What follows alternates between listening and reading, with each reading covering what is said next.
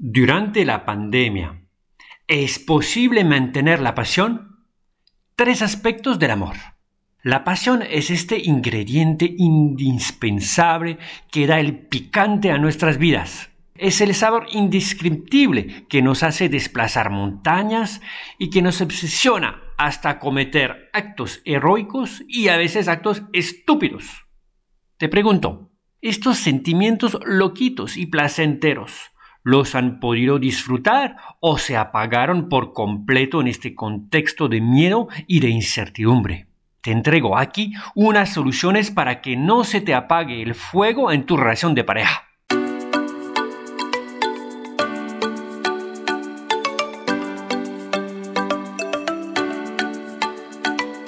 Bienvenido al podcast Pareja Consciente y Feliz. Estás con Dominique, psicólogo especialista en terapia de pareja. Me alegro que quieras aprender algo más para desarrollar nuevas actitudes para ser buena pareja. Hoy es un nuevo día para valorar al otro y superar los obstáculos que se presentan en el camino del amor.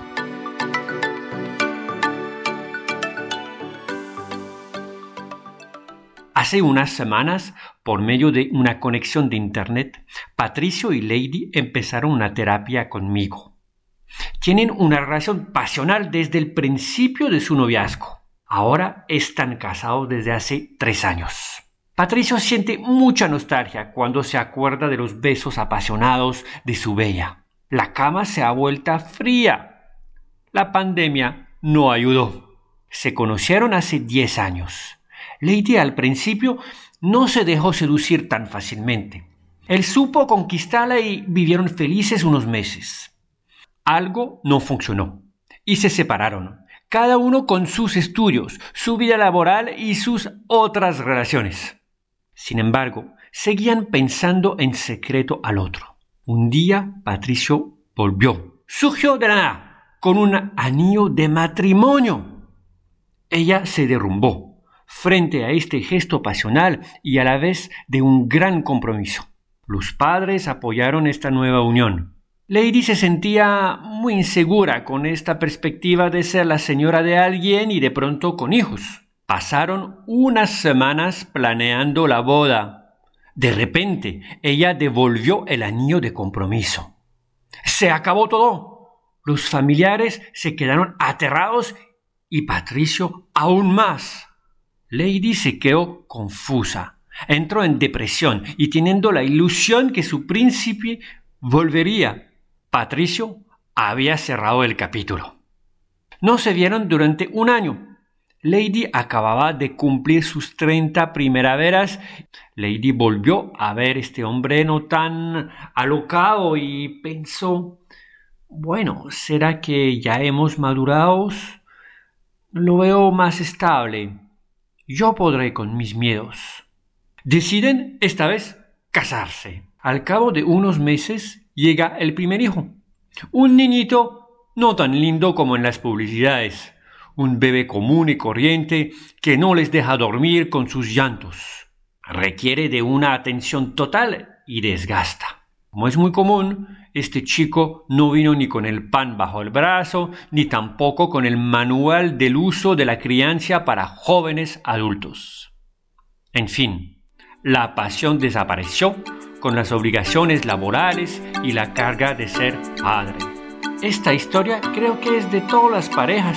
Las 250 hormonas que aparecen y entran en reacción bioquímicas al principio del noviazgo desaparecen con la misma magia que aparecieron al cabo de máximo tres años. Entonces, ¿qué hacer? Pues vivir sin pasión es vivir muerto en vida. Pero debemos saber que vivir todo el tiempo con pasión es imposible también. ¿Te imaginas vivir habitado por el otro de forma permanente en tu mente, con el corazón que se dispara cada vez que suena el teléfono, con el cuerpo en alerta sexual y con esta preocupación permanente de saber dónde y qué hace el ser amado? El fuego de la pasión es lindo, pero te puede consumir y volverte unas cenizas si se prolonga. Empezamos entonces con la pasión, primera clave del amor. El psicólogo norteamericano Robert Sternberg nos enseña que hay tres elementos que conforman el trípode de una relación estable y a la vez pasional. La pasión es el primer elemento que nos anima, nos transporta hacia los extremos tal como es el placer y el odio. La razón desaparece frente al poder de esta emoción vehemente. Su principal manifestación en la pareja está en la vida sexual. Es una búsqueda de un gozo que no se espera. El amor como tal tiene el ingrediente de la pasión y éste se puede mantener a través de los años. Los dos otros ingredientes del amor pleno son el compromiso y el cariño.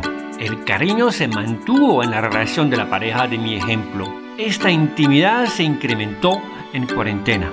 Hubo más atención y cuidado por los tiempos de la adversidad. El padre tuvo que responsabilizarse de cosas que nunca había hecho ya no había empleada doméstica. Patricio tuvo que encargarse del bebé. Jugó con él y cambió sus pañales.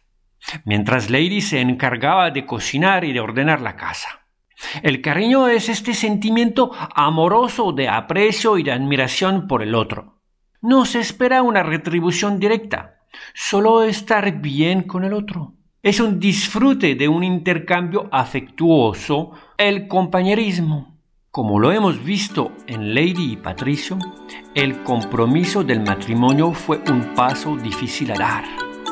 Eso es el tercer elemento, el compromiso.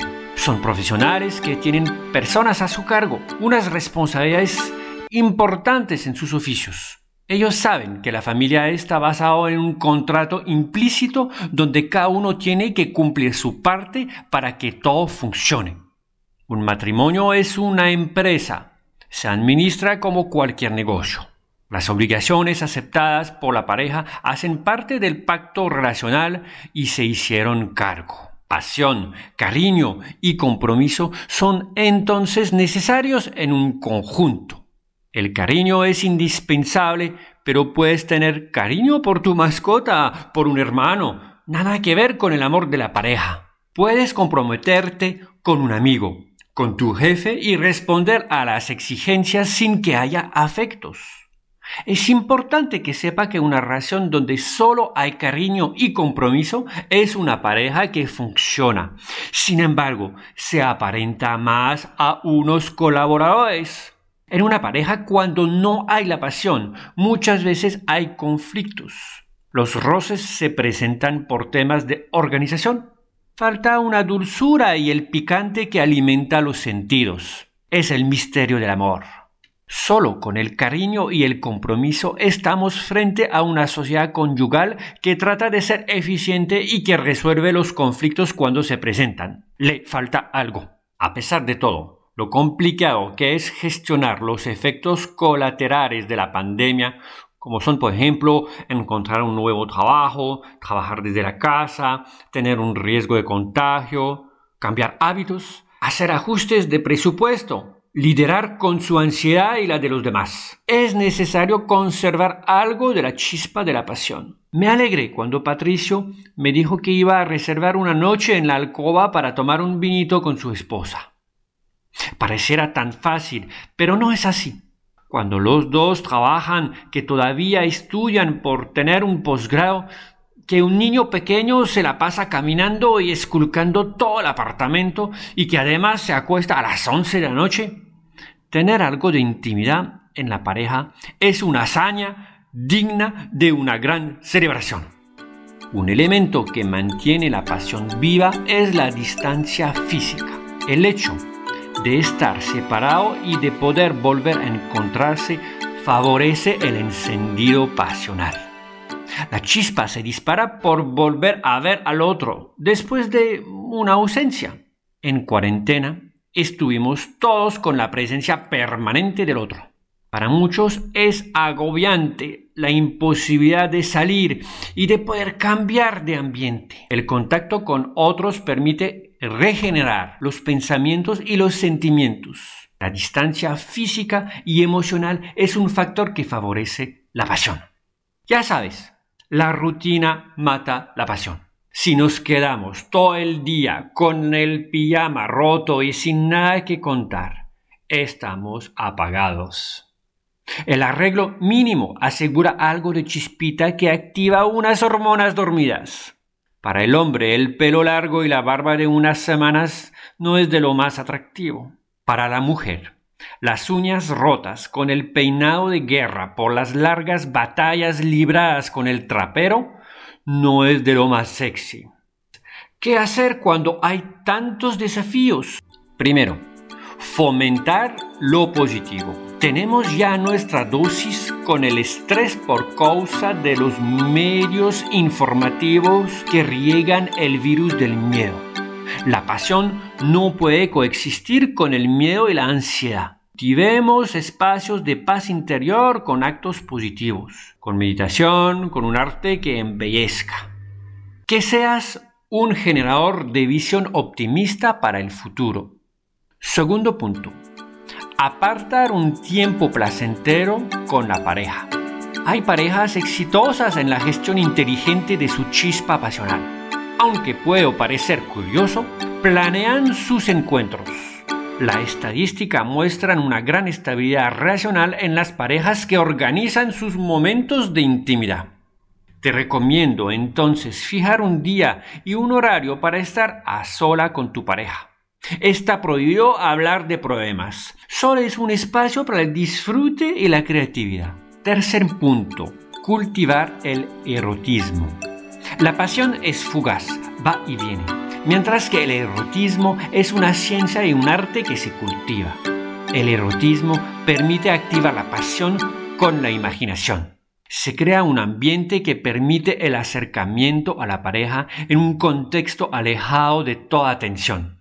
Dentro del espacio, en un tiempo reservado, apóyate de una música relajante, de un olor suave, con una actividad agradable en conjunto, será una garantía para mantener la pasión viva. Te invito entonces a desarrollar la coexistencia de los tres pilares del amor pleno, la pasión, el compromiso y el cariño. Para activar o reactivar la pasión se requiere tomar unas acciones concretas tal como son la imaginación positiva, el espacio y el tiempo reservado, así que cultivar el erotismo.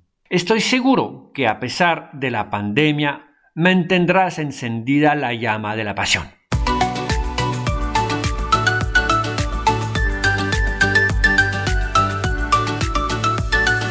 Este episodio de Pareja Consciente y Feliz se termina aquí. Es el momento para reflexionar y dar un nuevo paso para valorarte y amar a tu pareja. Gracias por compartir y suscribirte. Conéctate a la página dominich.com y consúltame para que te pueda compartir más herramientas efectivas para tu equilibrio físico, emocional, mental y espiritual.